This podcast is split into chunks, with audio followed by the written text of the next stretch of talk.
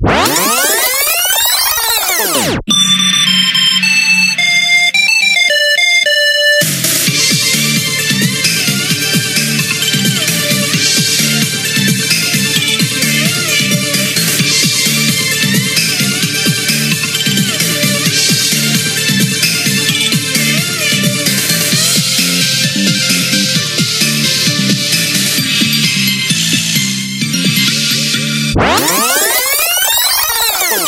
Alors, euh, bienvenue dans euh, ce- cette Ah tranche horaire qui s'appelle On n'est pas bien là. Oh, si. Ah bah si. Ah Ah, on peut oui. déjà y répondre. Est-ce On qu'on est peut bien. déjà y répondre Ah, Valentin, on est pas Valentin, est-ce Oh, qu'on est... je, suis bien là. T'es bien là Ah, Ok, Charlie, Ah, je suis très bien. Ah, très, très bien. parle dans le micro, ce sera vraiment encore mieux. très bien. Voilà, je parle au micro. merci. Alors, je vais présenter euh, Ah, je pensais qu'on les, allait les demander à personnes. tout le monde si on était bien. Mais euh, dis donc, ouais, c'est moi le chef, euh, apparemment.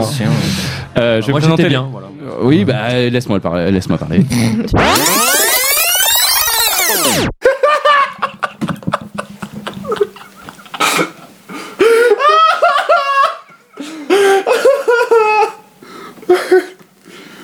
savais pas qu'il était aussi inspiré.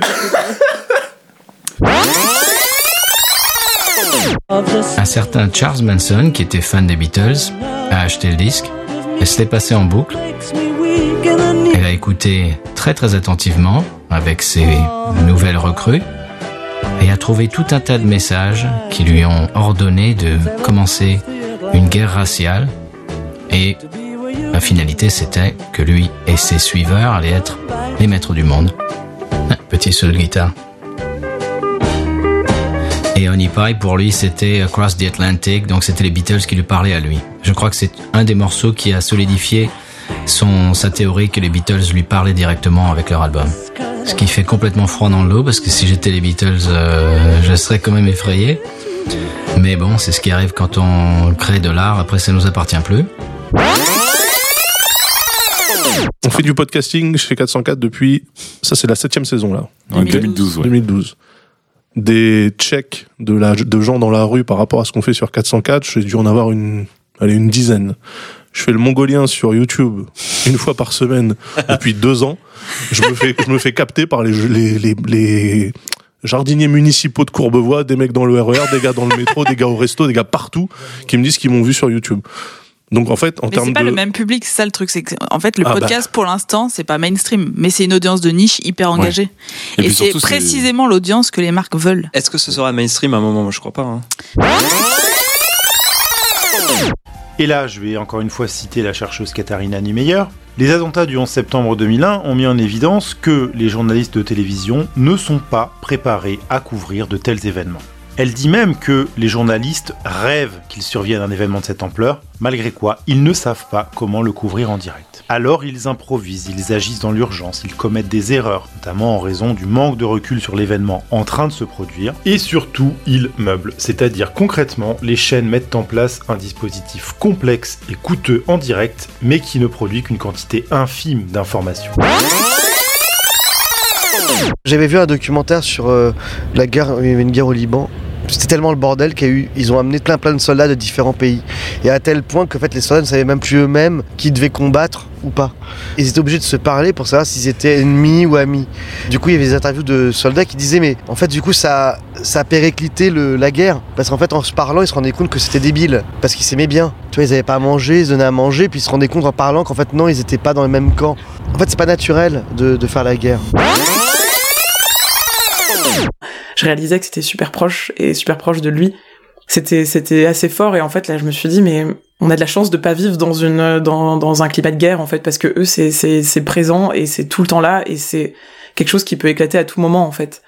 Et euh, et là il y avait je pense une vraie prise de conscience euh, euh, sur ce mur-là qui est qui est assez fort et et je me souviens après quand je suis rentrée à Jérusalem je me suis je me suis pas mal questionnée et j'ai eu un peu une espèce de de révélation. Je me suis, enfin, ouais, je pense que j'ai une prise de conscience de d'engagement et de, de volonté de faire quelque chose de bien en fait de ma vie euh, pour aider en fait euh, mon prochain. C'est le climat qui fait disparaître le mammouth parce que le climat devient humide. Le climat reste froid, vers 14 000, 15 000, mais il se charge en humidité et la neige tombe. Ce qui caractérise un climat glaciaire, c'est qu'il est froid et sec. Mais à la fin de la glaciation, il devient humide. La neige tombe et recouvre de 50 à 1 cm à 1 mètre de neige. Et pendant 6 mois de l'hiver, comme il n'y a pas d'arbres, vous n'avez plus rien à manger. Et donc, les mammouths ne peuvent plus manger leurs 50 kilos d'herbe qu'ils doivent manger tous les jours. Et je trouve que ce, ce, roman est nécessaire parce que dans une période comme ça d'incertitude et de crainte, eh bien Paul Lynch nous rappelle que des fins du monde, il y en a déjà eu, euh, qu'il y a déjà d'autres personnes avant qui ont vécu la fin de leur monde et que tout apocalypse a ses survivants et que tout apocalypse a sa poésie et son sa, beauté, sa bonté et c'est très très euh, très puissant dans ce la dans différence qu'il y a entre la fin d'un monde et la, fin, du monde, c'est-à-dire la, fin d'une société. C'est ténu. Pour moi, Sanity, c'est des mecs euh, c'est qui cherchent l'anarchie. L'anarchie, c'est on respecte pas les règles, c'est euh, on, euh, on, va distraire et puis même on va tabasser quand on peut en loose day. bah là, ils, non. Ah, oh, oh, je me suis juste approché, attendez, j'ai rien fait, monsieur l'arbitre. Ouais, ou alors c'est peut-être ça la nouvelle forme d'anarchie, c'est respecter les règles à un tel point que les gens deviennent fous, quoi. Je sais pas. tu sais, c'est comme euh, la maison euh, qui rend fou dans Astérix avec l'administration, quoi. Ça. Tu dois tout signer les petits papiers et tout, et c'est peut-être ça la véritable anarchie dans ce 21e siècle. Ce que tu dis là me rappelle exactement la conversation que j'avais eue au Pérou avec un, jeune péruvien et avec qui je demandais de manière enthousiaste s'il parlait quechua. Mais sa réponse était incroyable. Mais il m'a répondu, mais d'une force, non, non, non, je parle pas ça. Je parle espagnol, comme pour me dire que je parle pas cette espèce de langue d'indigène de sauvage, quoi. Et ça m'a renvoyé tellement d'une force à l'Afrique, à, mon environnement. Et je me suis dit, mais en fait, on a exactement la même pathologie. En fait, c'est là où je trouve quand même que le colon a réussi quelque chose d'incroyable, c'est-à-dire de réussir à amener les gens à s'auto-détester, à s'auto-détruire tout simplement pour essayer d'être quelque chose qu'ils ne sauront jamais quoi qu'ils fassent. C'était pas du harcèlement, euh, un jour je me lève et puis euh, j'ai 2000 personnes qui me disent suicide-toi, mais c'était du harcèlement sur, euh, sur mes, les compétences professionnelles et, et c'était très long. C'était pendant deux ans, non-stop. Et après, c'était des gens qu'on voyait à des soirées de journalistes, des gens avec qui on était amené à peut-être travailler, parler, et il y avait toujours une peur. je pense que les, gens qui parlent de ce qu'ils ont vécu l'expriment très bien. En fait, ça développe à la fois un doute de, de, ses compétences, mais aussi une peur. On se dit, bah en fait, je pourrais jamais aller dans cette rédaction parce que là-bas, ils me prennent pour une, une blague, parce que les, mecs de la Ligue de LOL se sont foutus de moi, quoi. Vas-y, qu'est-ce que tu fais avec moi? Bah c'est ça un peu. Euh, Qu'est-ce que tu fais avec mon malaise, avec mon corps? On s'en sert évidemment. Euh, je suis issue d'une culture du hip-hop où tes, défauts deviennent, deviennent des forces. Tout ce qui pourrait être des défauts, le malaise, euh, etc. d'être raide, la maladresse, d'être trop lax, bah, tout ça, ça devient des, forces. Et puis, et puis, faut pas enlever tout, gommer ces choses-là. Faut les sublimer, faut les transcender parce que c'est ce qui te fait toi. Et, et la maladresse, c'est tellement beau et juste quand elle est vécue de manière juste, tu vois, et, et d'être parfait, putain, qu'est-ce que c'est chiant, euh, c'est inintéressant, quoi, tu vois. Si l'on parcourt les messages d'aveux et d'excuses que les membres de la Ligue du LOL ont balancés sur Twitter avant de s'évaporer, on peut constater que revenait régulièrement le même argument. Nous étions jeunes, nous avons changé. Voilà ma réponse en musique. On ne change pas, on met juste les costumes d'autres sur soi.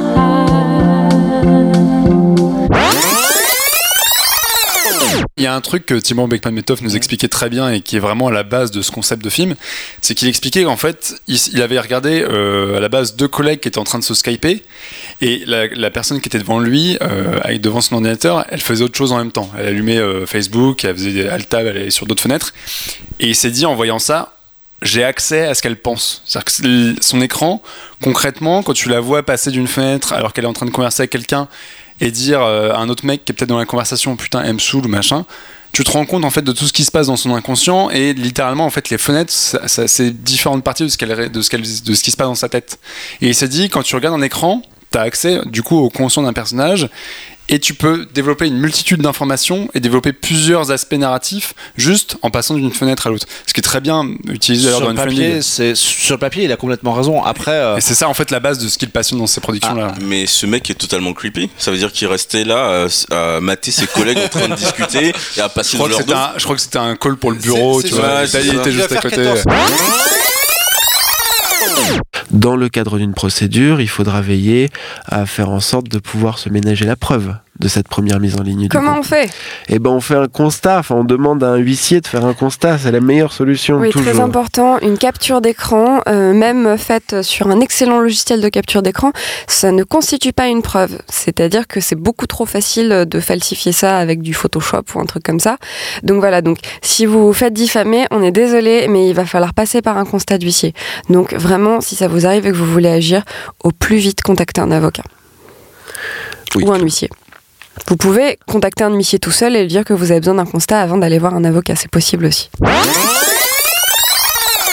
Ouais, ça peut-être le conseil, c'est si un truc qui demande un, effort supplémentaire pendant le voyage, faut le faire parce qu'ensuite tu, tu regrettes. Quand tu, tu reviens, t'es comme ah j'aurais pu faire ça en plus. Finalement, tu sais, ça coûtait pas si cher que ça ou ça demandait pas plus de route que ça. Puis souvent, je pense que les regrets que j'entends des gens, c'est comme ah j'ai fait ça, mais je suis je suis vraiment déçu, j'aurais dû faire ça. Puis au final, toi tu pars, puis tu le fais, tu le fais un peu pour eux, et je pense c'est important de pas se, de pas se, censurer, puis de se, si tu un truc qui a l'air un peu fou, de, de se lancer puis de le faire.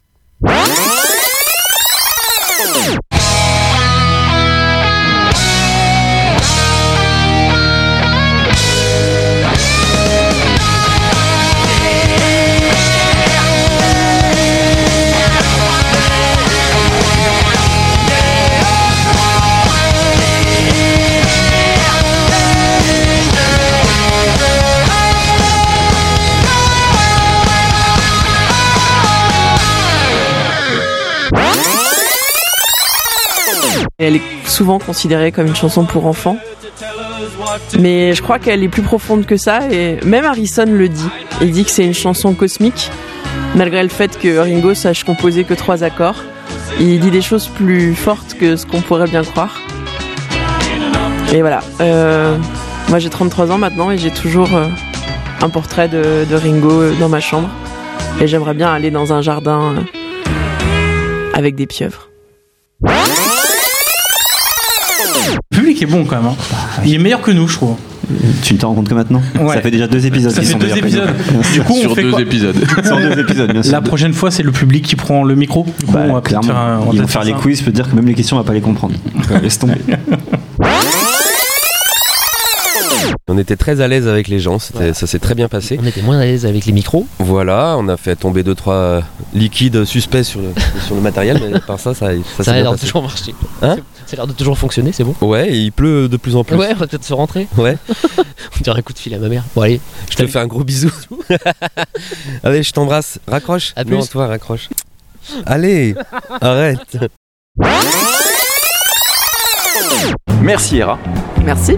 Merci Thierry. Merci Thomas. Et merci à vous d'avoir écouté l'émission jusqu'au bout. Vous pouvez nous retrouver sur votre application de podcast préférée, également sur les réseaux sociaux, Twitter, Facebook et compagnie. Si vous avez la flemme de mettre des étoiles, je sais, moi aussi j'ai la flemme, mais au moins partagez-la et parlez-en autour de vous. On vous dit à très bientôt pour un nouvel épisode et on vous embrasse. Bisous bisous.